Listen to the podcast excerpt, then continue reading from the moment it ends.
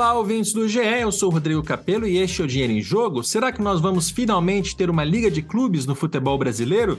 Existem grupos de cartolas que se formaram e que vêm negociando nos bastidores. Tem muita divergência, alguma polêmica, e a gente está tentando entender toda essa história. Na semana passada, conversamos com Alessandro Barcelos, que é presidente do Internacional e também representante do Forte Futebol, um desses dois grupos. Nesta semana, nós vamos ouvir o contraponto. Vamos conversar com o Guilherme Berintani, que é presidente do Bahia e também representante da Libra. E tenho também a participação do repórter Vicente Seda, que me acompanha aqui na editoria de negócios do esporte, vai me ajudar a entrevistar o Berintani. Tudo bem, Seda? Tudo bem, Rodrigo? Mais uma vez juntos aqui no, no podcast. A gente conversou já com, com o Alessandro Barcelos, da LFF, e agora vamos ouvir o argumento do, do, do Berintani, é, abordar todas essas questões aí de divergências e polêmicas para chegar num consenso dessa liga que né, está chegando na reta final, ao que parece. Tá chegando e tá difícil de sair.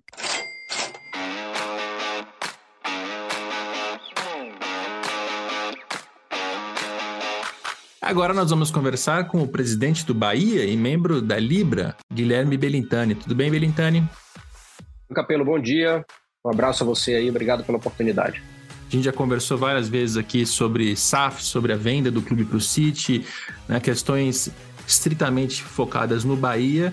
Hoje a gente amplia o escopo para entender um pouco mais sobre a Liga de Clubes e entender também o lado da Libra. Você foi escolhido como representante desse grupo para contar um pouco das ideias aqui para a gente, para o nosso ouvinte.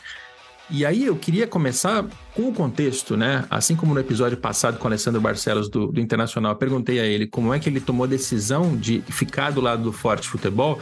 Eu queria entender o racional por lado do Bahia, que foi o último clube a aderir à Libra, né? De todos os clubes que já entraram no grupo, o Bahia foi, foi o último. Como é que foi essa tomada de decisão, o racional para escolher este lado dessa disputa? Pelo primeiro que o Bahia, de certa forma, ele, ele vem desde 2020, né, nos, nos primórdios, digamos assim, da discussão da formação de uma liga no futebol brasileiro. A gente vem participando ativamente. É, com um intervalo aí no ano de 2022, o Bahia caiu para a Série B e eu escolhi é, uma, digamos assim, uma estratégia de priorizar o meu clube, resolver os nossos problemas internos e a gente se afastou um pouco dessa discussão. E agora a gente decidiu, com o retorno à Série A, com a formação da SAF, a gente decidiu voltar a participar dessa discussão da Liga. E a gente escolheu a Libra, é, eu, eu, diria até, Capelo, é, é um, termina sendo um símbolo né, de, de como o processo está sendo constituído no futebol brasileiro em relação à Liga. Né?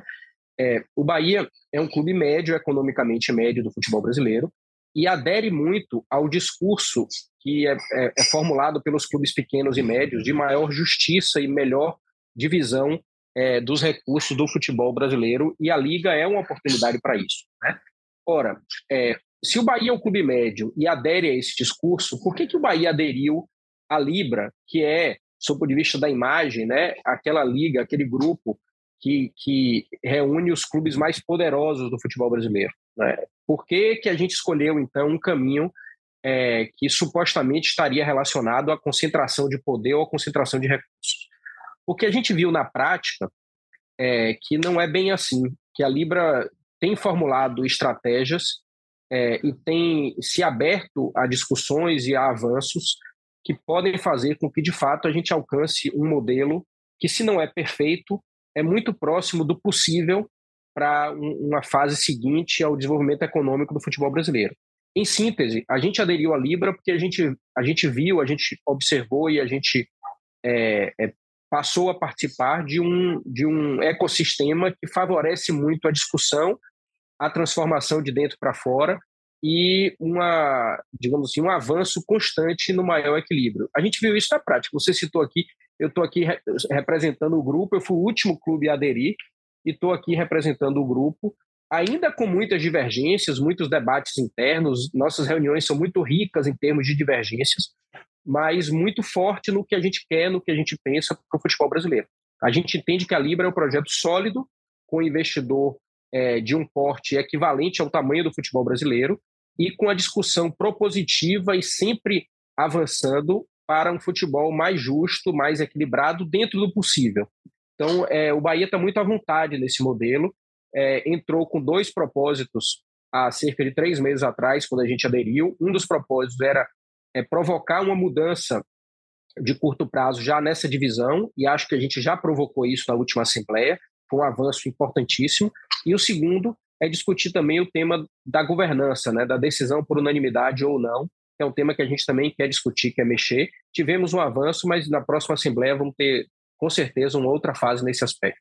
Você usou o termo é, mudar de dentro para fora e também já citou a última reunião que vocês tiveram, que é, fez alguns avanços em, na direção de uma conciliação. Ainda não são os avanços que o Forte Futebol espera, mas foram algumas mudanças ali já em relação a é, prazo de transição, unanimidade, são questões que a gente vai entrar mais detalhadamente nesse podcast. É justo dizer, então, deu para entender aqui do nosso lado que o Bahia, na hora de tomar a decisão de, olha, tem aqui um, uma proposta da Libra, essa proposta ela não é perfeita, mas eu tenho dois caminhos para tentar chegar mais próximo dos interesses de clubes do, do porte do Bahia. Ou eu vou para o lado do Forte Futebol e aí eu vou pelo confronto, eu vou ficar do lado de fora tentando mudar via uma negociação muito dura que está acontecendo, ou eu posso aderir à Libra e por dentro fazer as sugestões, apresentar as ideias e tentar flexibilizar por dentro. Vocês escolheram fazer esse caminho por dentro. Eu entendi direito a situação, foi isso? Isso, exatamente. Eu ficava numa discussão com meus colegas presidentes, né? Ah, mas ainda está injusto, não está equilibrado. E todo mundo falava, venha, venha aderir e aqui você vai propor suas ideias e vai, vai para o debate aqui interno.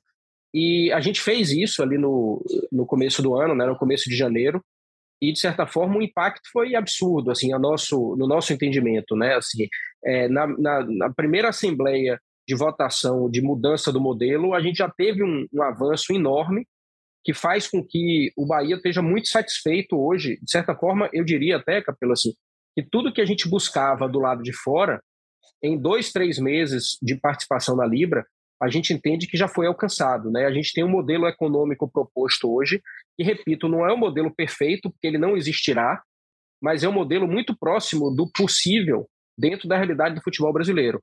É, portanto, eu diria que em dois, três meses de participação na Libra, o Bahia se sente absolutamente contemplado com o modelo econômico que foi aprovado na última Assembleia, que é um avanço absurdo, não só em relação ao que a Libra estava propondo antes, mas em relação à própria realidade atual do futebol brasileiro.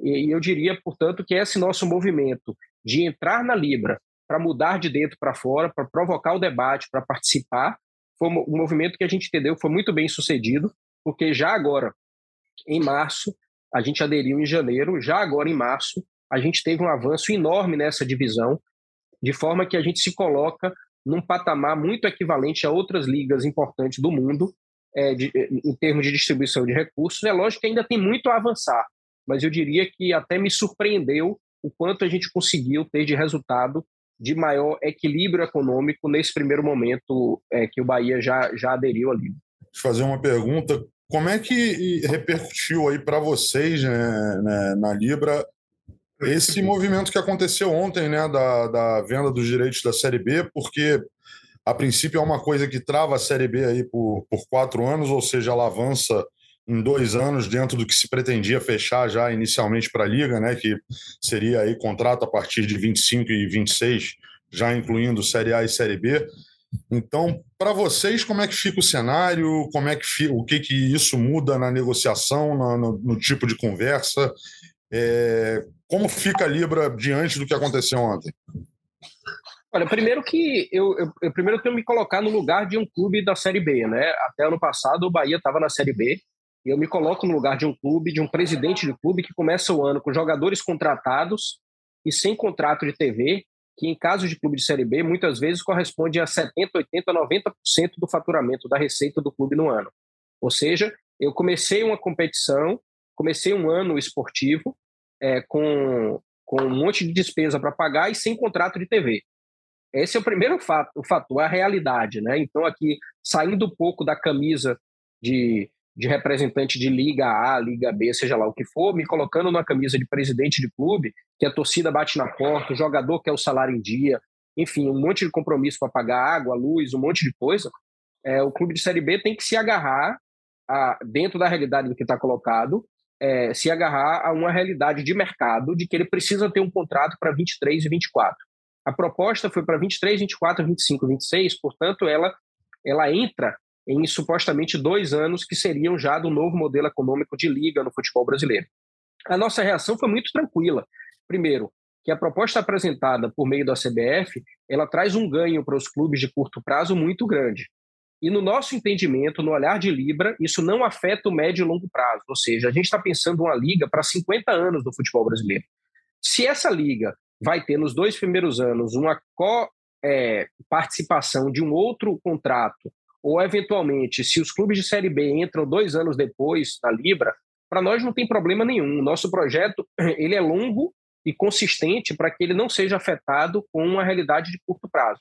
Portanto, no nosso entendimento, foi a mensagem que a gente passou para todos os clubes de Série B, não só aqueles que já são filiados à Libra, mas também aqueles que pensam em aderir, é que sim, aceitem, vocês têm uma boa proposta na mão, precisam resolver os problemas de curto prazo e fiquem tranquilos que aceitar essa proposta não afeta o projeto que nós temos para uma liga de 40 clubes do futebol brasileiro. Portanto, é, é, é muito simples adequar isso à nossa realidade da Libra entendendo que os clubes têm uma realidade de curto prazo para enfrentar. Portanto, o nosso olhar é muito tranquilo de que isso não afeta o, o, o, projeto de médio e longo prazo. Para quem não viu, né, para quem não leu as nossas reportagens cedo no, no GE, na semana passada, os clubes da Série B chegaram a uma decisão em relação à venda dos direitos de transmissão. Uhum. E o problema ali, em relação ao prazo, é porque tem um descasamento em relação aos contratos. Enquanto o contrato da Série B estava assinado até 2022, o contrato da Série A está assinado até 2024. Então, quando eles foram fazer a concorrência para vender esses direitos da, da, segunda divisão,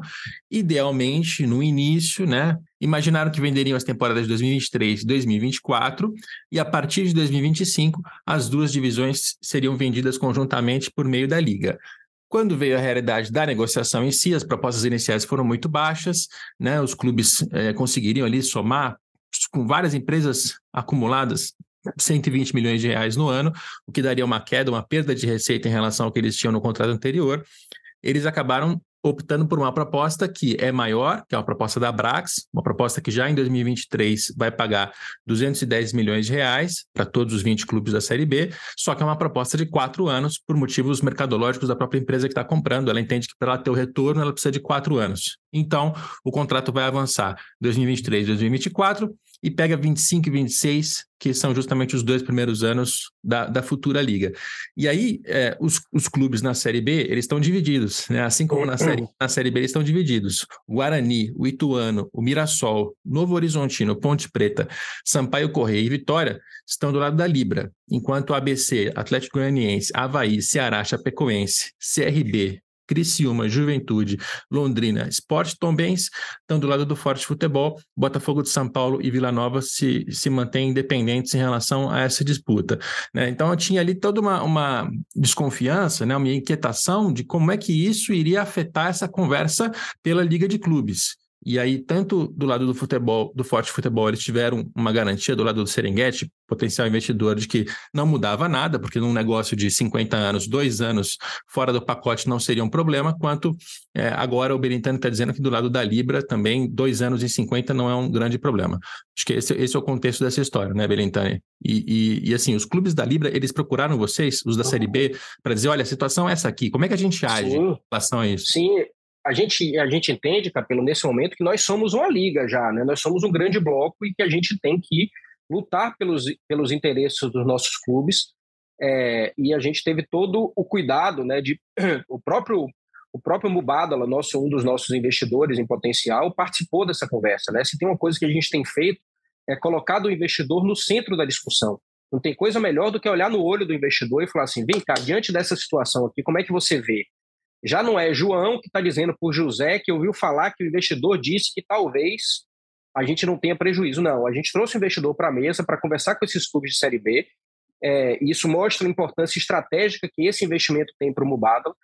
É, e o Mubadala foi taxativo, direto e objetivo em dizer que não tem problema, que os clubes é, terão que resolver o problema de curto prazo, que é um contrato, se esse contrato só é cabível por quatro anos, se essa proposta só é apresentada por quatro anos, é a, é a realidade que se impõe, não tem jeito, e a gente vai adaptar isso à nossa realidade da Libra. Fiquem tranquilos que vocês não vão ficar de fora da Libra por causa disso.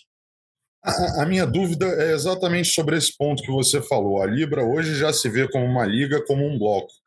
Mas até agora não existe uma proposta do, do Mubadala, o Mubadala só para o bloco da Libra. A proposta dele é sempre para os 40 clubes, né? Só existe esse valor determinado para os 40 clubes. Do outro lado, existe essa proposta só para o bloco.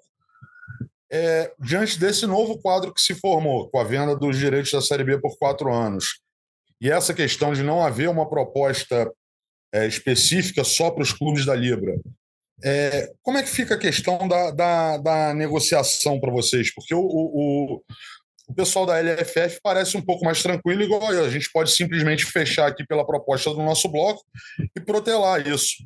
A Libra, no caso, não tem ainda essa opção, pelo menos não né, é, bem definida, com valor e tal. Em que pé está isso, Belintani? Como é que está essa, essa discussão? Não, veja, primeiro que é, a gente tem no nosso estatuto, né, uma hipótese já prevista de que, caso a liga não seja formada pelos 40 clubes, a gente passa a atuar como bloco econômico de comercialização de direitos. Isso está previsto estatutariamente e é sim considerado uma hipótese muito realista, inclusive com a participação do Bubada. Então, é, para nós, apenas a gente não fica tratando disso publicamente, porque o que a gente trata publicamente é quando a gente quer trazer mais clubes para dentro do nosso projeto, a gente quer somar esforços e, e, e trazer os clubes que estão de fora hoje para aderirem à Libra. Caso isso não seja possível, a gente vai seguir conforme prevê o próprio estatuto da gente, como um bloco de, de, de comercialização de direitos, com a participação do Bubádala, inclusive, e aí é uma outra realidade, né? Lógico que é uma outra realidade, né? A gente sai de uma lógica mais sistêmica de organização de uma competição, de comercialização de direitos de uma forma muito mais é, estruturada, para uma coisa um pouco mais restrita, mas que a gente acredita sim que ainda nessas circunstâncias os clubes que estão na Libra vão ter um crescimento de valor muito grande, porque a gente entende que mesmo que seja, se for o caso, que não é nossa prioridade, mas se for o caso para atuar como bloco de comercialização de direitos específico, assim, né, fora de uma liga, a gente também vai ter um, investidor interessado, que é o próprio Obadala, já disse isso milhares de vezes internamente, e a gente também acha que vai ter ganho de valor com isso. Mas, repito, não é nossa prioridade. O que a gente tá, tem buscado cada vez mais é caminhar num, numa direção em que a gente tenha, de fato, uma liga do futebol brasileiro. Então, mas Apesar aí, de não eu... ser a intenção, é um cenário muito possível, né, né Guilherme? É, um cenário possível, a gente considera isso, né? Eu fico dizendo assim, é, é na verdade, o, o, eu acho que tem uma diferença simbólica é, muito grande assim de todo o discurso que vem sendo concebido no futebol brasileiro hoje em relação às linhas. Né? É, há uma diferença entre, entre revolução e evolução. É, é, é, é, muito importante o que eu vou dizer aqui, porque é um sentimento um pouco mais, é, digamos assim, às vezes até semiótico, digamos assim, mas é, é, a gente não vai fazer uma revolução do futebol brasileiro é, não, há, não, há, não há características de revolução, não há fatores externos que justifiquem ou que incentivem ou que possibilitem uma revolução. Por que, que eu estou dizendo isso? Porque, assim, a Globo não quebrou, é, o futebol brasileiro não está num caos, é, os clubes não estão falidos a ponto de não conseguirem sustentar um ciclo de 8, 10 anos no modelo atual. Se tivesse algum fator desse tipo, vamos imaginar que a Globo tenha quebrado ou a CBF tenha estado no momento de total paralisação das suas atividades institucionais, ou o, o, o sistema econômico brasileiro. Tá, não é o caso. Então, a revolução no futebol brasileiro não vai acontecer. E por que, que eu estou dizendo isso? Porque é, se você fica o tempo todo defendendo uma revolução, você não consegue se agarrar com o que é factível, que é a evolução nós é, estamos entendendo que o momento é de evolução e não de revolução. E aí eu vou dizer por que isso. Porque é, as pessoas falam, por exemplo, assim que ah, precisamos equilibrar ao extremo a distribuição de recursos do futebol brasileiro. Ok, eu concordo com isso. Mas se coloque no lugar do Flamengo e do Corinthians e pense o seguinte: se o Flamengo ou o Corinthians não aderirem a uma liga, a Globo vai pagar a eles um valor equivalente ao que paga hoje ou a Globo ou alguém, se eles negociarem sozinhos. Então, eles são personagens necessários desse tabuleiro. Agora, se a gente diz Flamengo, Corinthians, vamos nos organizar a ponto de todo mundo ganhar mais. e de gradativamente, a partir de determinada circunstância, a gente encurtar essa diferença, que é o que a Libra tem feito, a gente está falando de uma evolução. Mas se a gente quer fazer a revolução, entendendo que de uma hora para outra a gente vai fazer aqui como se fosse um grande Robin Hood e a gente vai mudar o futebol brasileiro, me parece que esse é um discurso mais fantasioso do que realista. Ah, Guilherme, você não, você então não, não é um cara que busca justiça no futebol brasileiro? Busco, mas eu busco com alguma clareza do mundo real. A gente tem que ser realista, gente, porque senão parece que você faz um discurso fantasioso em nome de uma, digamos assim, de uma ética econômica ou de igualdade do futebol brasileiro, mas no fundo, quando você espreme, o que parece mesmo é que você é contra a própria liga. Você não quer que a liga aconteça.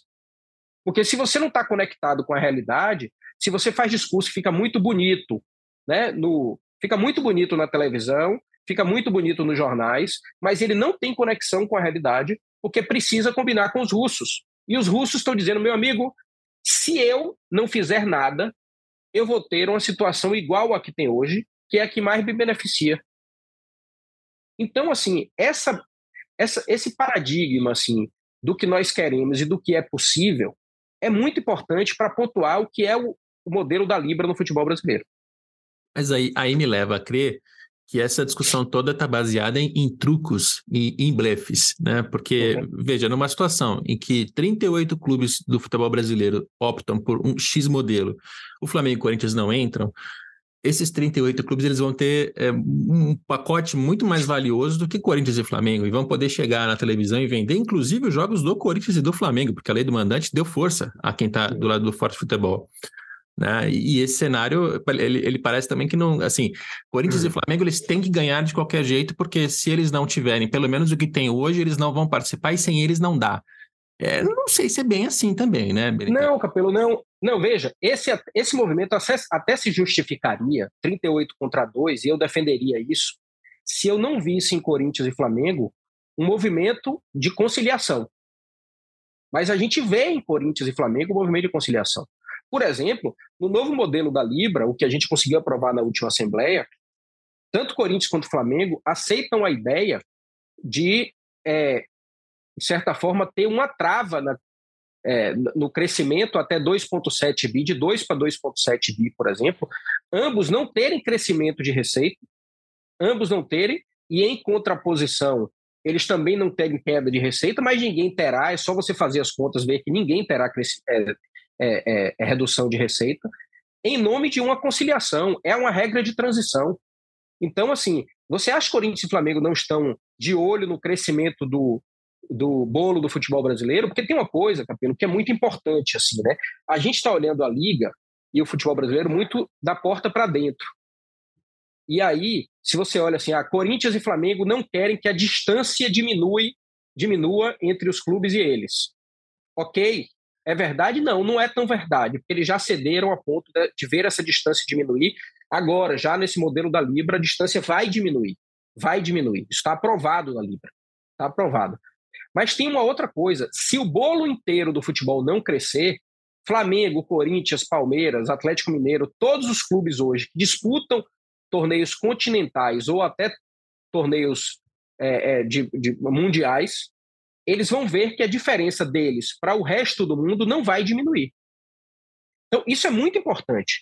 Eu, presidente do Flamengo, eu, presidente do Corinthians, do Palmeiras, eu estou de olho em uma coisa que é os meus concorrentes internos do futebol brasileiro, ok? Mas eu estou de olho principalmente em como diminuir a distância minha para o resto do mundo. E se não tiver liga no futebol brasileiro, essa distância minha para o resto do mundo não diminui. Então ele vai ser, digamos assim, um vencedor é, quase um, de, um, de, um, né, de um patriarcado brasileiro da República das Bananas, digamos assim, e que eles não vão se tornar clubes globais nunca. Portanto, a Liga é uma oportunidade para reduzir a distância dos demais clubes para Flamengo e Corinthians e reduzir a distância de Flamengo, Corinthians e outros grandes clubes economicamente falando do futebol brasileiro para o resto do mundo. Eles estão olhando isso. Portanto, não é simplesmente uma concessão de Flamengo e Corinthians que eles estão fazendo nesse modelo da Libra.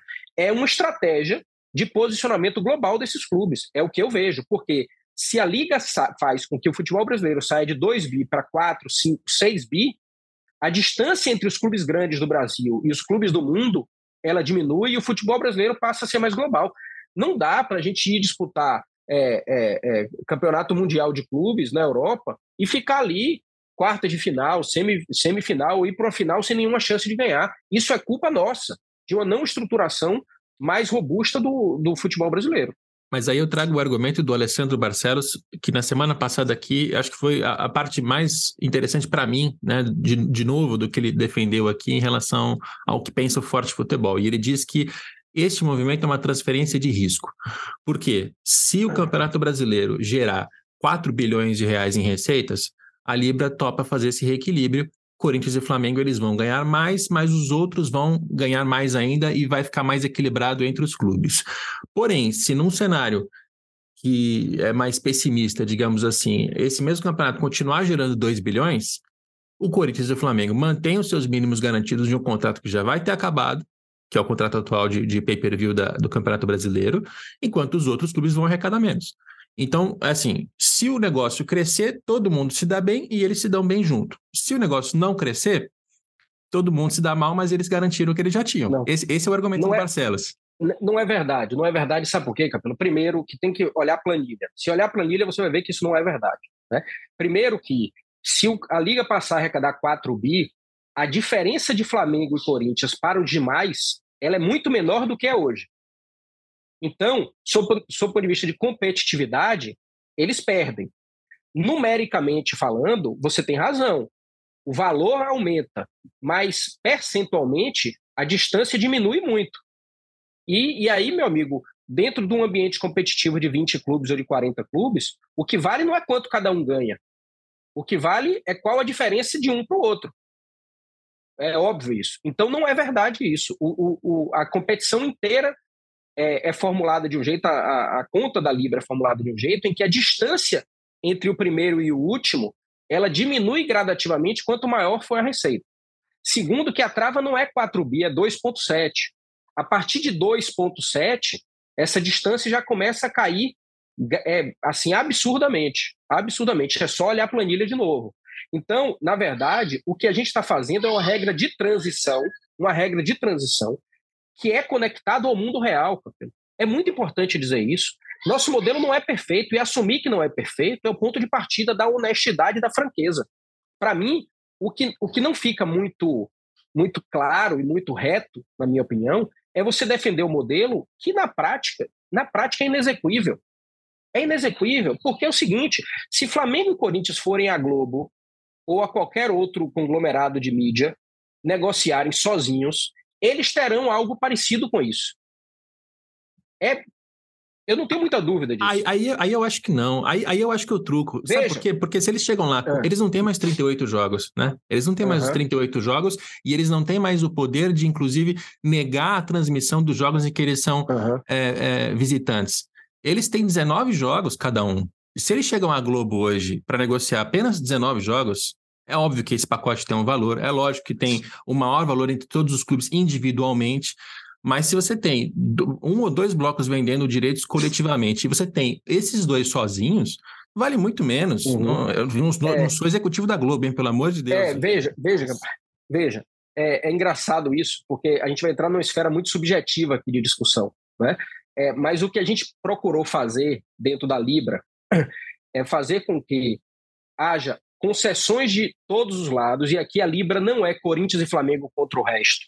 Né? A Libra não é isso. O, a forma de discussão não é essa. Quem tem participado das reuniões da Libra, e eu sou, veja, eu sou um clube, um clube médio, economicamente falando, que, que foi o último a entrar, não é? um clube nordestino, um clube que, enfim, é, e que as minhas pontuações, a, a, a planilha que eu fiz e apresentei nos primeiros momentos de discussão, quando o Bahia entrou na Libra, foram planilhas que foram muito consideradas e debatidas tanto pelo Mubadala quanto pelo, por todos os clubes da Libra, e foi um dos pontos que foram ouvidos para esse novo modelo. Eu estou dizendo que o Bahia, com, com 10 dias de Libra, levou uma planilha, junto, eu fiz participando também com, com o Thiago Escuro do Red Bull, fizemos uma planilha conjunta para dizer o seguinte: a nossa visão é essa, e essa foi praticamente a matriz desse novo modelo. Então, o que eu quero dizer é o seguinte: a Libra não é Flamengo e Corinthians contra o resto, é, e o nosso objetivo é reduzir distância entre clubes. reduzir distância entre clubes. Ah, aí veja, olha o que eu quero dizer. No começo é, ah, tem que atingir 3,5. Ok, atingimos 3,5. É, tem que agora, agora, a polêmica é a regra de transição. Capelo, vamos para uma razoabilidade aqui, e aí vamos ser um pouquinho inteligentes e conectados com a realidade. Hoje, quanto o pay-per-view do futebol brasileiro arrecada? Você tem ideia mais ou menos disso? Eu vou dar números grosseiros, certo? 350 milhões? Tá, tá por aí? 350, 350 é a parte dos clubes.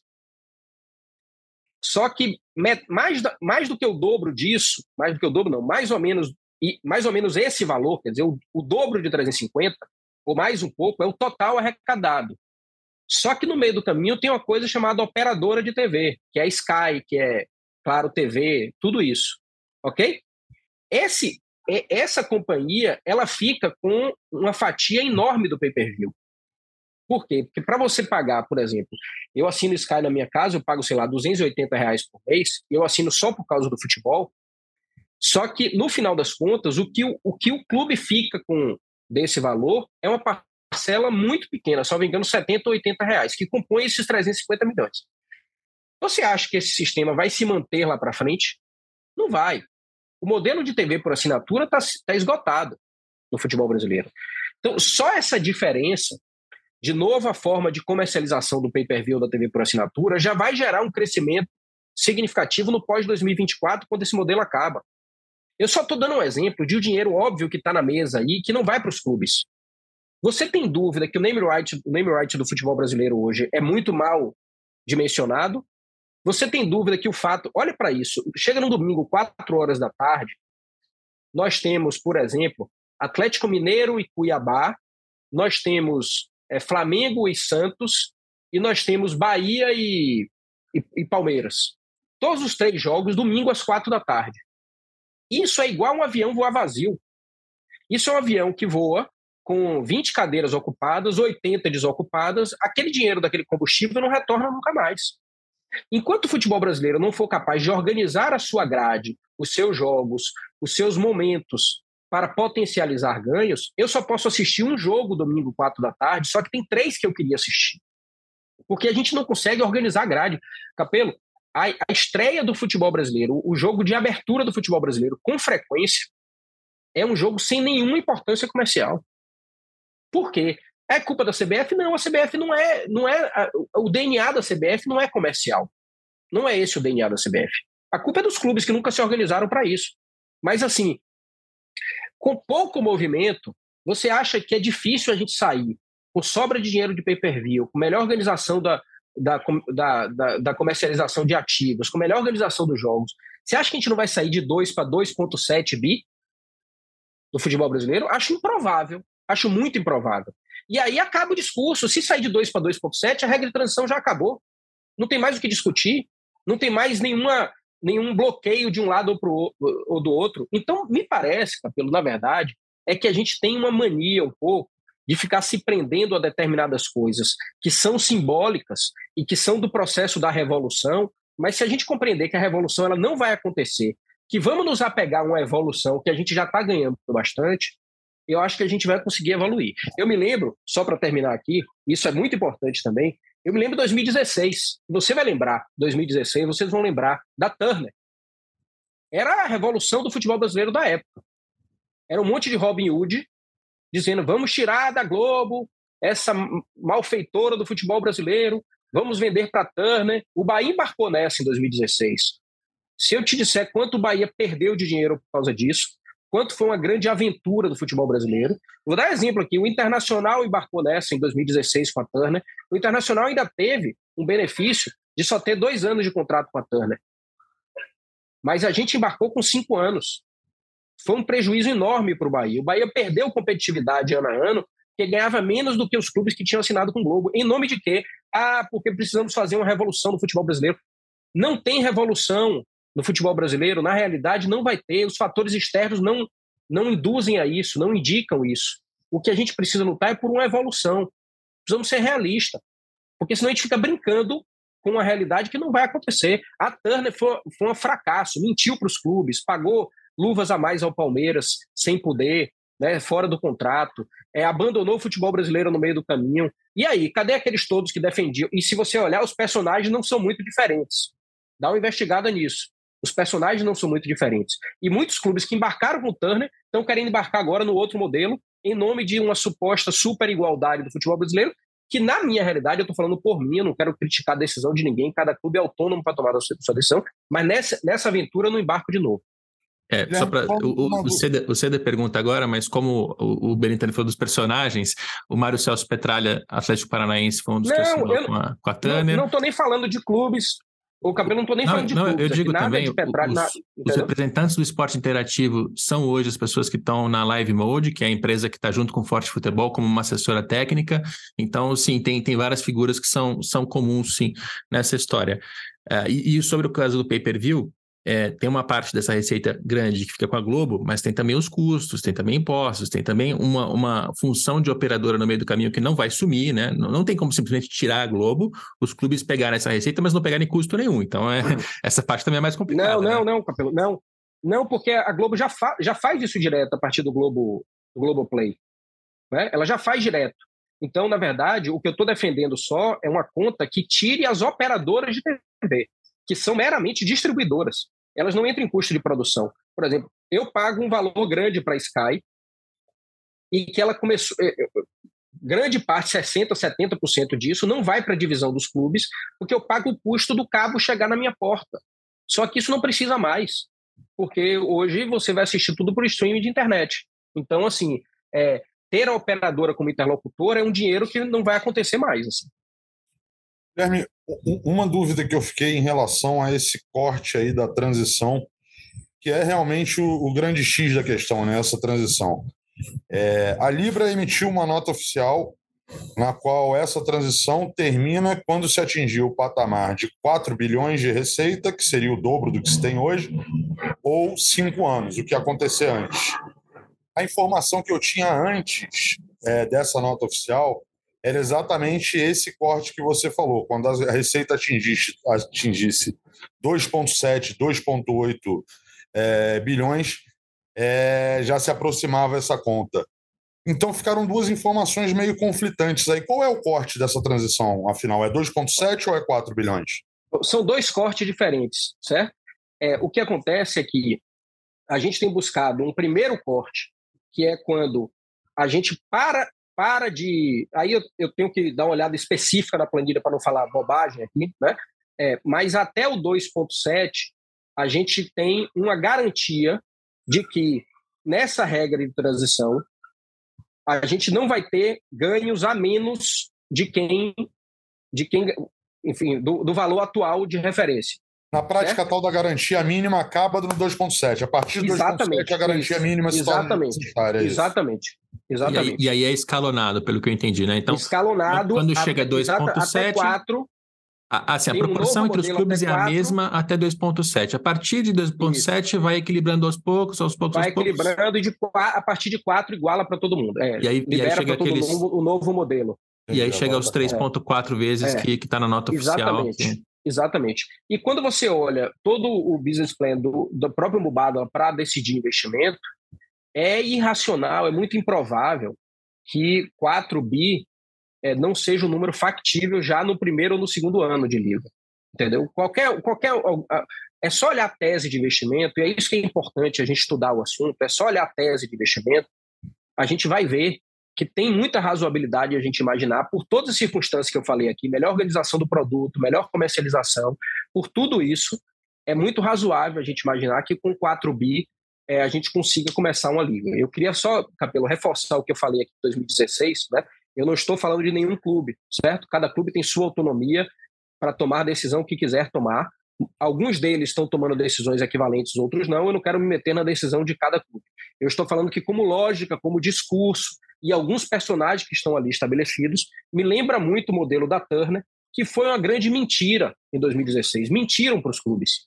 Né? Foi, uma, foi uma falácia. O Bahia eu ouvi é, de, de, personagens né, é, envolvidos naquele processo de que não havia sido pago luvas a mais ao Palmeiras e depois eu precisei, né, o Bahia, eu não, o Bahia, né, eu, eu, eu contratei um, um, um, despachante no, em São Paulo que desarquivou uma ata é, do Palmeiras, do Conselho Fiscal do Palmeiras, e estava lá dizendo que o Palmeiras tinha, tinha recebido 100 milhões de luva, quando o contrato previa apenas 40 milhões como luva máxima para cada clube. Depois a Turner veio e nos indenizou né, dessa diferença a partir dessa descoberta. Depois disso, a Turner abandonou o futebol brasileiro. Se você olhar um pouco todo, né, toda a lógica, tem coisas muito semelhantes. Agora, lógico que tem pessoas lá, hoje, no movimento do futebol forte, que são muito sérias, vários clubes, eu tenho relação, inclusive, de amizade com vários presidentes, mas eu tenho essa divergência, esse pé atrás por tudo que aconteceu. Uma outra questão da, da, da Libra que eu queria perguntar, Guilherme, é como é que, por que, que a, a, a, Libra até agora não conseguiu expor é, é, o seu cálculo como fez a, a LFF? A, a, Libra ela já tem um modelo. O modelo de vocês está fechado ou ainda está em evolução? Vocês ainda estão é, é, ajustando esse modelo? Já é possível fazer uma conta nesse modelo? Eu estou perguntando isso porque uma das principais coisas que eu ouço quando eu vou conversar com pessoas da LFF é que, olha, a gente não consegue chegar na conta deles. A gente não tem com clareza todos os critérios dele para chegar nessa conta. O nosso está aqui, ó, uma tabelinha pronta com percentuais, o deles não tem. Então eu ouço muito esse argumento, que não é lá um é. argumento né, muito. Mas, enfim, seria. É bom, como é que. É, é, é, por que, que a Libra ainda não, não, não, não mostrou claramente como é feito esse cálculo e o que, que falta para isso? Ou se há um cálculo ainda em ajuste e por isso não pode ser feito dessa forma? É, esse, esse é um dos grandes, uma das grandes mitos assim que, que eu, eu tenho ouvido falar. Eu, no final da, da reunião, eu vou pedir para o pessoal te mandar o nosso cálculo completo. Né? Não, não, não, não, existe, na verdade, não existe isso. Né? Nosso cálculo é muito claro, é muito claro, ele é muito profundo. Nossas planilhas são muito cuidadosas, muito. Então, assim, me parece que às vezes alguém, eu não estou falando de você, claro, mas pessoas repetem né, muitas vezes a mesma coisa para ver se isso vira verdade. Não é verdade. A nossa planilha. No caso, eu estou repetindo é exatamente o que eu ouço do lado de lá. É não, eu não estou falando de você. É isso, caso, é, é isso. Eu não estou falando de você, não. Por isso que eu vou pedir eh, a Gregório, nosso assessor de comunicação, que cuida da nossa estratégia, que te mande as nossas planilhas para você ver que não é verdade. Né? Nossas planilhas são super disponíveis, profundas, muito detalhadas e, e não tem por que a gente não ficar dividindo isso, né? Então, eu, eu vou te pedir, te autorizar, eu vou te mandar e te autorizar que você mande para quem disse que a gente não tem um cálculo claro sobre isso. Muito bom. É bom que a gente aproveita e publica também para o torcedor ver os números e, e chegar às próprias Nossa. conclusões. É, bom, entre os Beleza. pontos de divergência, a gente está falando aqui muito desse período de transição de cinco anos, da aproximação das receitas e tal. Tem algumas outras questões, né? Uma delas é o, o a votação por unanimidade para questões relacionadas à distribuição do dinheiro. E essa hum. unanimidade é, é, bom até lembrar como contexto, não sei se as pessoas sabem disso, quem propôs a ideia foi o Atlético Mineiro, numa reunião entre dirigentes. E aí aquilo ficou, o Atlético até se afastou da Libra, está do lado do Forte Futebol, mas a regra ficou dentro do Estatuto da Libra, e pelo que eu entendi, vocês já estão conversando, não chegaram ainda a um consenso, mas já chegaram, já, já estão conversando para tentar mudar um pouco. Do jeito que é hoje, está é, tá, tá montada uma distribuição de receitas, se daqui a seis meses, seis anos, é, 20 anos quiser mudar alguma coisa, precisaria ter unanimidade. E aí, unanimidade é difícil, né? Com, com 40 clubes, assim, se 39 quiserem e um não quiser, ele barra e, e proíbe que alguma coisa seja mudada. Vocês já começaram a conversar e, pelo que eu entendi de bastidor, já tem uma proposta de 85%, que seria 34 clubes de, de 40. Como é que está essa parte da unanimidade? Ela fica, não fica? Fica de que jeito? Bom, Capelo, essa, essa é uma pergunta muito boa, porque quando o Bahia aderiu à Libra, há cerca de três meses atrás, a gente colocou dois pontos fundamentais. O avanço no melhor equilíbrio econômico, que atingisse, atingisse ali o 3,5, e mesmo que seja com regra de transição, o que aconteceu na La Liga, por exemplo, essa regra de transição, está todo mundo reclamando, ah, porque é, é, como é, é, é, é joga o risco para o outro. Na La Liga aconteceu assim. A regra de transição é normal para uma realidade, quando você quer mudar uma realidade muito grande para outra realidade. Né? então, assim, a primeira coisa foi o maior equilíbrio econômico, acho que a gente atingiu isso na última Assembleia, e para a próxima Assembleia, uma discussão profunda que já começou na Assembleia anterior sobre esse tema da unanimidade. É um tema que nos incomoda demais. É, o Bahia disse desde o começo que é contra essa lógica da unanimidade, no sentido de governança. É muito difícil você gerir um projeto para que qualquer mudança tenha que ter unanimidade. É a mesma coisa que você dizer que não vai ter mudança. Né? É, isso incomoda vários clubes.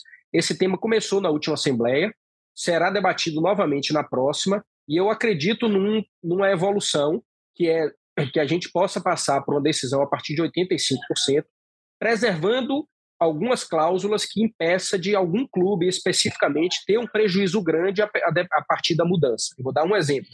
Se alguém propõe uma mudança no cálculo que seja muito grande e que gere uma perda enorme para um, dois ou três clubes, é, essa decisão precisa ser por unanimidade, porque aí a segurança jurídica de um clube que está estabelecido na liga vai ter uma perda grande, individual, ou de dois ou três, e aí sim a gente tem que entender que o modelo tem que preservar direito adquirido nesse novo modelo da liga. Vou dar um exemplo: se o Bahia entrou num, numa competição em que ele ganha, sei lá, 100 milhões e a proposição de um novo modelo faz com que ele perca 30 milhões e os outros clubes não percam, é, aquilo é uma coisa muito focada no Bahia e, portanto, quando há um prejuízo específico a um, dois ou três, a gente tem que preservar o direito adquirido daquele clube, e aí, nesse sentido, sim, a mudança só poderia ser é, é, feita por unanimidade. Mas são casos específicos. Eu estou muito animado com a hipótese do que a gente vai discutir na próxima Assembleia, mas é um tema, sim, que nos incomoda,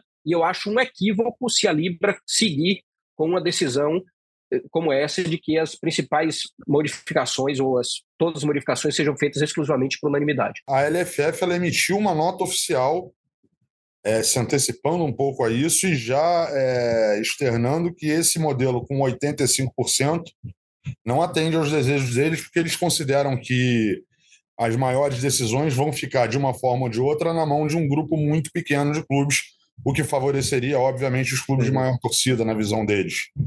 Como é que se pula esse obstáculo? Ah, tem obstáculo que não se pula. Eu acho que assim está muito claro que o movimento da Libra é um movimento de, de buscar conciliação. Está muito claro isso. É, é, acho que a gente tem dito desde, desde o início que o ideal para o futebol brasileiro é ter uma liga de 40 clubes e a gente, eu entendo que a gente está fazendo um movimento é, muito positivo para que isso aconteça. É, mas tem coisas que é, a gente não vai fazer tudo que for acontecer na Libra em função do que a Liga Futebol Forte acha, né? É um é um movimento de, de é o que eu digo assim. Eu, eu fiquei reclamando muito do lado de fora. Na hora que eu vim para dentro, eu tô, tô sendo muito, digamos assim, bem prestigiado no sentido de ser ouvido e de que minhas minhas palavras de vários outros clubes estão provocando mudanças. Mas a gente também não vai ficar o tempo todo aqui, é, ah, vamos fazer discutindo internamente.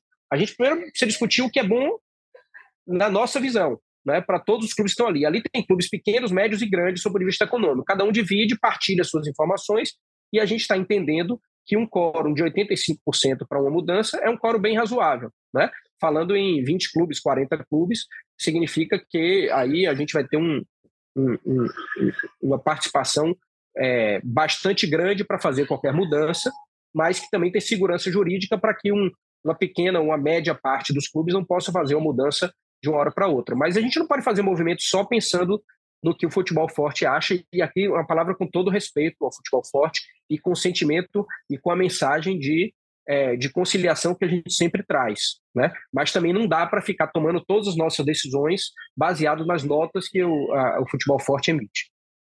Aí no seu exemplo você usou o Bahia, né? Se o Bahia for prejudicado em 30 milhões, ele, ele tem uma, uma trava de segurança.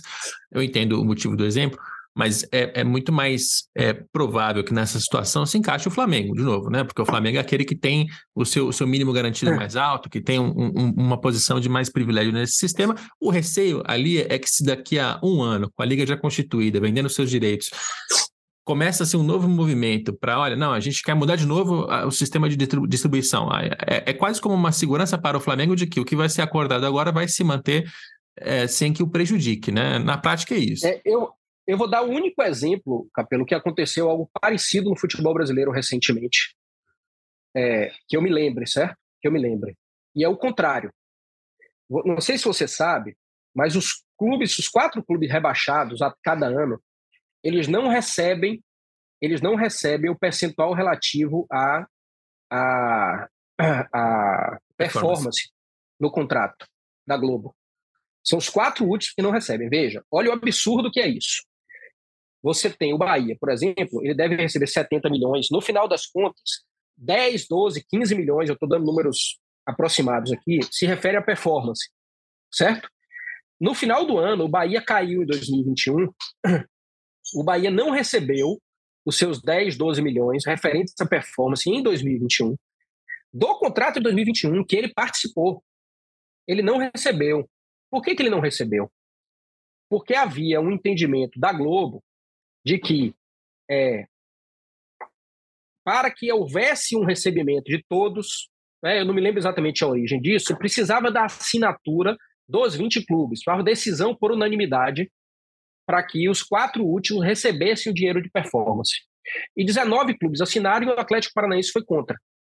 Então, pela ausência do voto do Atlético Paranaense, os quatro rebaixados para a Série B todos os anos não recebem os valores de performance do futebol brasileiro. De um contrato que, na minha visão, é um contrato que ele tem direito, porque ele foi vigésimo, mas ele ele tem o, o direito à performance no futebol brasileiro. Infelizmente, como precisava de unanimidade, os quatro clubes que são rebaixados todo ano ficam sem esse valor de performance. Então, aí eu digo o seguinte: eu não me lembro de nenhum outro caso equivalente como esse no futebol brasileiro. Eu só me lembro desse. Então, não é relativo a Flamengo apenas. É relativo a todos os clubes, inclusive os que têm menor poder econômico ou menor poder político, que é o caso dos, dos rebaixados para a Série B. Então, assim, é, é um caso que se aplica a toda e qualquer circunstância de mudança de regra. É, infelizmente, injusto, na minha visão, de que os quatro últimos não recebam direito de, é, é, é, receita sobre performance. Isso não acontece porque precisou de uma decisão por unanimidade. E essa regra, ela se aplica a qualquer tipo de decisão ou apenas a, a, decisões de direito de transmissão, de distribuição de receita? Porque acho que essa foi uma confusão que foi feita é, em relação a, a ideia é, é, que ela se aplique apenas a temas econômicos. Né? Mas isso, inclusive, está na pauta da próxima Assembleia, porque tem temas políticos, de governança, seja lá o que for, que podem ser mais flexíveis. Né? Então, a gente vai debater isso na próxima Assembleia para criar fóruns, é, é, diferentes de decisão a depender dos temas, se são econômico e se são temas políticos ou de governança. E a gente começou o podcast falando de Série B e agora ah, teve uma citação breve Série B de novo. Eu vou voltar a esse terceiro ponto de divergência, que é o montante da receita que vai para a segunda divisão. Né? O Forte Futebol fala em 18%, a Libra defende 15%, ambos os percentuais são maiores do que o que vai hoje. Né? Se a gente pegasse toda a receita de Série A, Série B, somasse, a gente veria que a Série B tem muito menos do que isso. Então, me parece que ambas as propostas avançam no, na direção de, de, equilibrar um pouco mais Série A e Série B. Mas tem uma divergência nisso também. Né? O, o, por que, que o, o, o futebol deveria ter 15% e não 18%? Qual que é o, o argumento que vocês têm nesse, nesse ponto de, de divergência? É, é, simples, porque as, as principais ligas do mundo elas aferem mais ou menos 10% de valor para a Série B. Então, assim, se você for olhar as seis, sete principais ligas do mundo, a segunda divisão ela, ela raramente passa de 10% ou 11%. Então, 15% a gente está 50% maior do que a média do futebol do, das grandes ligas do mundo. Então, a pergunta eu faria inverso: por que, que tem que ser 18 e não 15? Né? É, me parece novamente aí é, uma, uma lógica que é a, a liga, ela, ela, ela precisa ser pautada por temas é, que, que, que são de natureza de mercado. Ela é um organismo de mercado. Se ela insistir em ser um tema, um organismo mais político do que de mercado, ela toma decisões equivocadas na sua origem. E veja, a gente está falando de Bahia, que é um time que ano passado estava na Série B. Mas não dá para você defender temas que não são é, lógicos. Se você perguntar a qualquer patrocinador se você perguntar a qualquer exibidor de, de, de, de, streaming, ou de TV, ou de canal aberto, seja lá o que for, quanto vale a Série A e quanto vale a Série B, ele não vai dizer que a Série B vale 18% da Série A. A prova disso é a própria discussão agora da, da, da Série B, na, na, esses contratos da, da Série B na, na, em relação à Globo, por exemplo, agora. Né? Então, assim, a, a Série B é uma dificuldade enorme para atingir um contrato de 200 milhões. Quem manda nisso é o mercado a gente pode provocar é, movimentos de, de, justiça, digamos assim, né, de equilíbrio social, entre aspas, né, de uma maior competitividade da Série B, e é isso que está nos fazendo sair de 10 para 15. Mas a partir do momento que você descola demais da realidade de mercado, os clubes da Série A vão subsidiar a Série B além muito fora da realidade de mercado. Porque sair de 10 para 15 já é um subsídio. Porque lembrando o seguinte, quando você sai de 10 para 15, para que alguém ganhe mais 5, alguém perde 5. E eu acho justo isso. Mas se você vai fazer com que ele ganhe 8 e alguém perca 8, outros clubes vão começar a reclamar. E para mim, assim, a Liga é, um, é um, uma instituição que ela tem que ter lógica de mercado. Porque senão ela não é técnica. Senão ela vira um organismo político. E aí a pessoa vai para 18% para ter mais voto, para aderir mais clube, e aí o modelo econômico ele nasce em função de uma lógica política e não de uma lógica de mercado. Eu jogo a pergunta para o Ceda agora, mas só como informação, porque já tinha buscado esses números e outras oportunidades.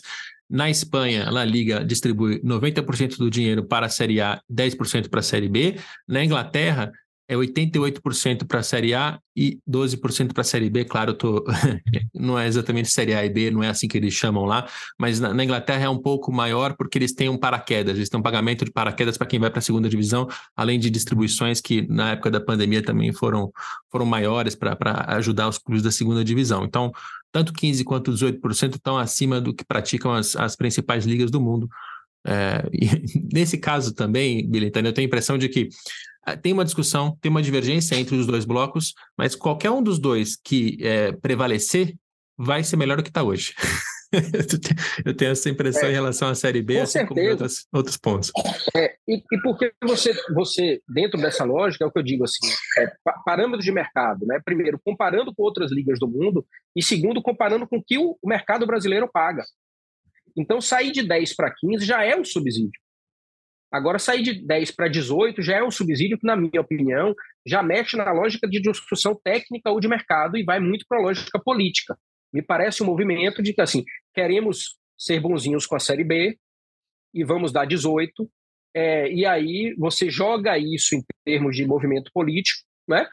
faz parte da regra, faz parte do jogo, só que a gente tem que ter coragem para dizer né, de que a gente prefere um 15% consistente, que seja bem conectado com o mercado, que tenha investidor sério, que tenha pagamento correto, que não seja uma ilusão, do que 18% num jogo político que, no final das contas, tem investidor que não, não olha no olho, não senta na mesa, ninguém sabe direito quem é, seja lá o que for. Enfim, é o que a gente prefere como, como direcionamento.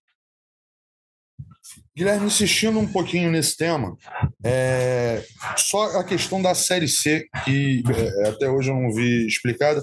Por que, que no cálculo da Libra não se contempla a Série C? É, é, no cálculo da, da LFF eles separaram ali 2%, mas assim, vocês têm intenção de incluir isso no cálculo ou não? E por quê? Novamente a mesma coisa, é porque quando a gente olha de benchmark das, das principais ligas do mundo, não tem nenhuma conexão com a terceira divisão, com a Série C. Né? Não tem, não existe. A gente entende que esse é um parâmetro, é uma função é que está ligado ao que é da confederação, no caso a CBF. Né? A gente novamente está sendo aqui muito técnico e menos político. A gente sofre com isso. A gente sofre com isso porque não é a decisão mais confortável sobre vista político. Mas isso mostra que a gente quer um caminho que não é o do mais confortável, é um caminho correto sobre vista de lógica de mercado. Acho justo que a Série C tenha uma melhoria dos parâmetros da, né, do financiamento dela? Acho que sim.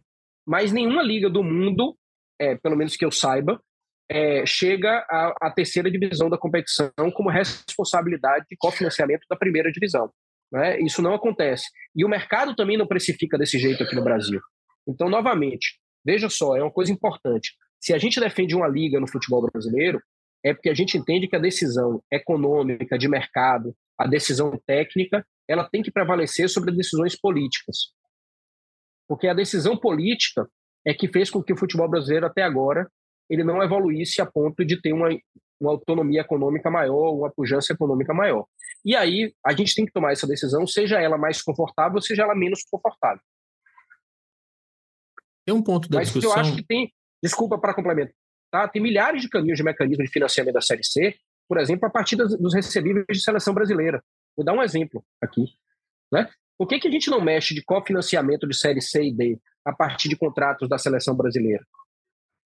Então, assim, a seleção brasileira é mantida em grande parte por jogadores que estão na Série A, ou que passaram pela Série A ou pela Série B. E hoje há uma sobra, digamos assim, é, de caixa, e a CBF tem feito esse, esse, esse movimento, inclusive, de melhorar para a Série C e para a Série B, mas há uma sobra de caixa de receita de seleção brasileira que pode tranquilamente financiar a Série C e Série D, e não sufocar mais clubes de Série A e Série B. Eu estou dando só como um exemplo de mecanismo aqui, né? já que é, é muito justo, é muito justo que haja receitas complementares para a Série C e Série D. Eu, eu gosto do Benitano porque ele mexe uns vesperos aí. Ah, tem que e mexer. Esse, e esse é um que e tem mexe. que ser mexido, porque a seleção brasileira claro. gera muito dinheiro para a CBF. Muito, a CBF muito. tem caixa, tem dinheiro parado em caixa, enquanto clubes da Série C estão sem, sem cota alguma de direito de transmissão. É, realmente é um ponto Isso. sensível. E veja, Capelo, e eu vi a CBF mexer recentemente com o Edinaldo, e sou testemunha disso, para resolver o problema da Copa do Nordeste aqui. Mexeu no bolso, porque viu o sofrimento dos clubes. Então, assim, eu vejo um movimento recente na CBF de valorização do futebol brasileiro, digamos assim, mais da trincheira, né, que está na base, como eu nunca vi. Eu nunca tinha visto. Então, eu vi a intervenção da CBF para resolver um problema da Copa do Nordeste que nenhum outro presidente de, de talvez pelo fato, certamente pelo fato dele ser nordestino e ver o problema de perto, mas eu vejo na CBF a intenção de mexer com essas coisas a, partir do presidente Reginaldo agora. Portanto, eu estou levantando aqui, mexendo no vespeiro em coisas que eu acho que pode ter aderência sim com a CBF. E tem um ponto da, da, discussão que lá atrás, meses atrás, era mais presente, mais frequente, mas eu acho que a gente simplificou quando foi para essas, essas métricas de, de distribuição, né? 3,4 vezes, 3,5, mais, menos, etc. Que era aquele detalhamento de como, que, como se distribuem as receitas. E tinha ali alguns critérios do lado da Libra que eram muito incômodos para quem estava do outro lado, e na minha opinião também eram meio, meio bizarros mesmo, que era distribuição de acordo com quantidade de seguidores e medidores de engajamento em redes sociais. É, tinha também o público nos estádios, que eu pessoalmente gosto, mas sei que deu muita discussão em relação a como, como se faria isso acontecer. É, quais, quais são os critérios que ficaram hoje no modelo? É, quando a gente, claro, tem, tem uma é parte que é igual, tem uma parte que é de é. performance, a gente está falando daquela parte de meritocracia comercial, né? Quais audiência, são os elementos? Audiência. Audiência. Só Mas audiência, audiência levando o retrospecto ou a audiência, a, a, desculpa, que tem, a, além da audiência no outro, também tem um critério de performance, que o deles era colocação no campeonato e o de vocês passou a considerar retrospecto nos últimos três anos, né? Isso, exato. Essas é, Aí é performance, né? Então, lembrando aqui para todos que nos escutam, um valor é linear, distribuído igualmente entre todos os clubes, e o outro valor é performance, que é basicamente performance dos últimos três anos, seja recorrência de performance, isso é bem importante, até porque se você coloca só performance no ano, você só pode receber o dinheiro no final do ano. Então a gente, a gente provoca é, continuidade dos clubes. Às vezes o clube fez um campeonato muito ruim, ele não consegue prever isso no orçamento. Então a gente entende que é mais seguro para todo mundo ter performance ao longo dos últimos três anos. Isso gera também a hipótese de um paraquedas para quem cair para a Série B, manter algum nível de receita né? então ele ganha também, isso é muito bom. E, por fim, é, a parte do, da audiência, que antes, antes era, era uma mistureba, né? tinha presença de público em estádio, tinha engajamento em rede social, e também dentro do que a gente provocou recentemente, é, a, a, o caminho que a gente entendeu como mais seguro é simplificar, né? é simplificar. Então, o, o, dentro da performance, o que ficou foi a audiência, lógico, mensurada no peso no peso do, do canal em relação ao todo. Eu vou dar um exemplo aqui, né? De forma muito. Né, explicação de, de, de padeiro aqui, como a gente diz, né? É assim, é, se o canal de TV aberta tem peso de 50% em relação a todos os canais, quem teve audiência X em TV aberta, proporcionalmente a 50% do recebível naquilo. É, se pay-per-view é um terço, divide-se a audiência do pay-per-view em um terço e, e, e, projeta isso numa regra de três para a configuração da audiência, mas de forma que ficou muito simples, né? Porque uma coisa que a gente tem discutido é que a simplificação do modelo nos, nos blinda do disse-me-disse, né? Porque veja, como você, você próprio trouxe aqui, você veja, tem gente que diz que a Libra não tem nem planilha, né? Então veja a que ponto nós precisamos nos proteger, né? Então, quanto mais simples for o modelo, menos disse-me-disse vai ter. Portanto, é, regra de audiência é audiência e ponto final. né? domicílios, pessoas, venda de pay-per-view, isso tudo. Tira aquele negócio de estádio, tira o negócio de engajamento em rede social, tira isso tudo que ficou muito mais simples de calcular e de explicar. Tamanho de torcida era um elemento também que estava ali, que foi tirado também. Imagine que aqui também, é, veja a, a, importância desse debate. Né? O próprio Futebol Forte é, falava intensamente nisso, né? da dificuldade da pesquisa, daquilo tudo. De, e a própria pesquisa da Globo hoje de pay-per-view é, desculpa aqui, mas é, um, é uma aberração. É uma aberração. É, você pensa o seguinte: se a pessoa liga para minha casa hoje e pergunta é, para que time a pessoa que atendeu o telefone, né? Alguém na minha casa atende o telefone, não sou eu, eu sou o comprador do pay-per-view. Mas se tem minha irmã aqui na, na, minha casa, minha funcionária, meu filho, seja lá quem for, pergunta para que time você torce, é, a pessoa diz que torce para o Vitória, por exemplo, aqui em casa não tem ninguém que torce para o Vitória, mas só hipoteticamente, é, a pessoa diz que torce para o Vitória, a, o, o, valor do pay-per-view vai para o Vitória. E aí mais o seguinte, quem liga para minha casa sabe que eu tenho pay-per-view? Não, ela acredita em quem em quem atende. Não é uma pesquisa entre os assinantes do pay-per-view.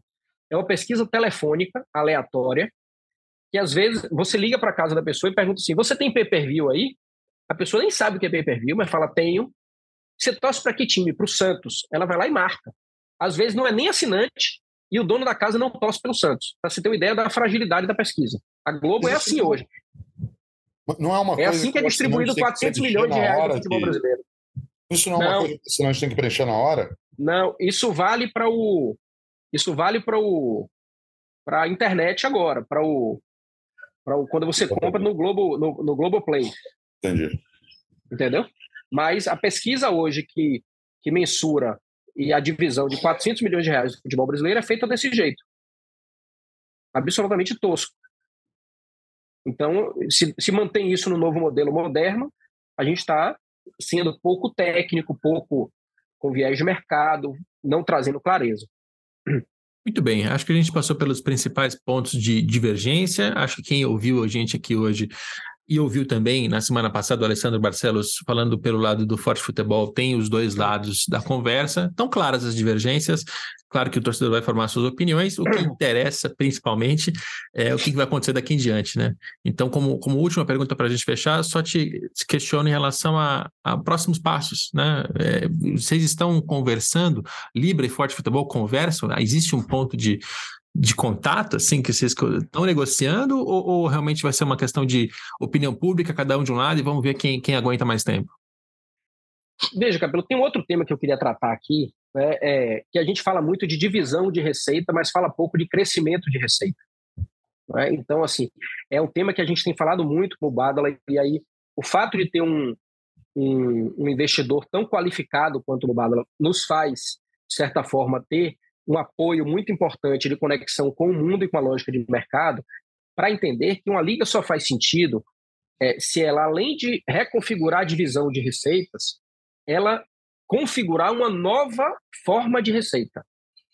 Por que, que a gente acredita que a gente vai sair de 2 bi para 4, 5, 6 bi? Porque hoje a gente negocia basicamente direitos de TV com o um único comprador, que é a Globo, praticamente, e sem estratégia de negociação, sem divisão do produto. Então, o que a gente mais tem debatido é, primeiro, reconfigurar o produto. Não dá para o futebol brasileiro ter quatro jogos no domingo à tarde, às quatro horas da tarde, é, e não ter nenhum na segunda-feira à noite. Não dá para o futebol brasileiro não começar a competição, o primeiro jogo, seu jogo com o campeão do ano anterior, fazendo um super jogo, com uma coisa emblemática. Não dá para a gente não ter uma, uma lógica de divisão de grade que leve em conta também o direito internacional, porque o nosso fuso horário prejudica muito a comercialização da Europa. Mas aí o jogo domingo de manhã pode nos ajudar, eventualmente, a exibir o jogo domingo à tarde na Europa. Né? Então, assim, tem um monte de, de jogo para fazer para valorização do produto, isso em relação à TV. Além disso, a gente não fala de esportes, a gente não fala de, de placas, a gente não fala de dados, né? O, o, a riqueza que é a base de dados do futebol brasileiro vale muito dinheiro e a gente não faz nada com isso. Né? Então, assim, o crescimento de receita é tão importante ou até mais importante do que um exagero na discussão sobre divisão de receita. Né? Isso é uma coisa importante para dizer. É, então, assim, eu acredito que a gente vai ter um futebol brasileiro que é capaz de arrecadar mais e dividir melhor a receita. Mas, repetindo o que eu disse no começo, eu não acredito no sistema Robin Hood ilusório de que a gente vai ter aqui uma revolução no futebol brasileiro, porque os fatos externos aos clubes não levam a isso.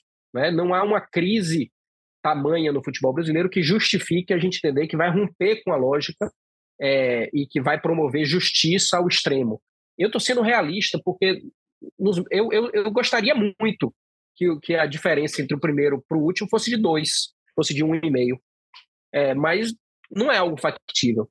Não é algo factível. Né? A gente tem que entender que há um jogo de interesses e de puxa daqui, puxa dali, que a gente está chegando na Libra no modelo que me parece bem razoável, bastante razoável.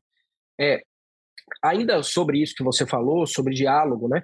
Eu acho que de todas as partes, e aqui não estou falando só de futebol forte para Libra, mas também de Libra para futebol forte, a gente precisa se desarmar um pouco. E eu vi coisas do tipo assim: ah, a gente só vai adiante se o nosso investidor continuar, né? É, eu vi isso do futebol forte e vi isso da Libra, de alguns clubes da Libra também. Gente, eu vou te falar assim, com toda né, a admiração que eu tenho ali pelo Mubadala, por exemplo, né, que é um, o nosso investidor hoje, está participando bastante, mas se a, a, melhor forma de constituir a liga no futebol brasileiro for sem Mubadala, vai sem Mubadala. A gente não pode fazer nada em função da característica A ou B do investidor. Não é? Eu vi assim, ah, porque o meu advisor, é, a IBTG, XP, né, é, todos esses que estão no entorno, é, são, pessoas, são figuras importantes da estruturação do futebol brasileiro, mas a centralidade tem que estar nos clubes. Né? Então, primeiro, assim, é, o que é que é bom para os clubes e depois o que pode ser bom para quem está no entorno, depois, só depois. Né? Então, assim, eu acho que a gente precisa se desarmar cada vez mais, entender que um tem pontos críticos em relação ao outro, é normal que isso aconteça, tem visões diferentes, tem cabeças absolutamente diferentes, mas a gente está muito perto de uma conta econômica que se aplica um ao outro, né? o que é a pretensão de cada um. Se cada hora que a gente avançar, né, ambos avançarmos, surgem outras coisas, a gente precisa olhar criticamente se de fato a gente está fazendo isso para ter um sistema perfeito, uma liga perfeita, ou se está fazendo isso para não ter a liga. Porque, e também é legítimo, só que eu acho que tem que ser mais explícito. Eu acho que tem clubes, e até dos dois lados talvez, que, na verdade, não querem uma liga perfeita. O que eles querem é o modelo atual, e não uma nova liga. É legítimo dizer isso. Só que isso é bom que seja dito às claras. Olha, eu não quero a liga. Em vez de ficar cada hora que avança de um lado ou do outro, criando novos modelos, novos motivos para uma não convergência. Né? Mas, de qualquer jeito, sendo realista, do nosso, do nossa cabeça aqui, a gente está perto de convergir, em tese, e se essa convergência não for possível, a gente vai constituir um bloco que é forte o suficiente para ter crescimento de receita, é o que, no final das contas, não é o modelo ideal, mas é o modelo possível. Muito bem, muito bem. Guilherme Belitani, presidente do Bahia, representante neste podcast, neste episódio da Libra, para mostrar as ideias do grupo. Obrigado pela sua participação. Obrigado a todos. Obrigado mais uma vez aí. Valeu. Seda, obrigado pela, pela ajuda aqui para entrevistar o Belintani, assim como tive a sua ajuda para entrevistar também o Alessandro Barcelos. Eu que agradeço o convite aqui para participar. Um prazer, Benitani, conversar contigo e ouvir aí os seus argumentos com, com clareza. Enfim, acho que fica muito claro para todo mundo o que, que tem que acontecer agora para essa liga andar. Né? Este podcast tem a coordenação do André Amaral e do Rafael Barros e a gente volta na próxima segunda-feira com mais um Dinheiro em Jogo.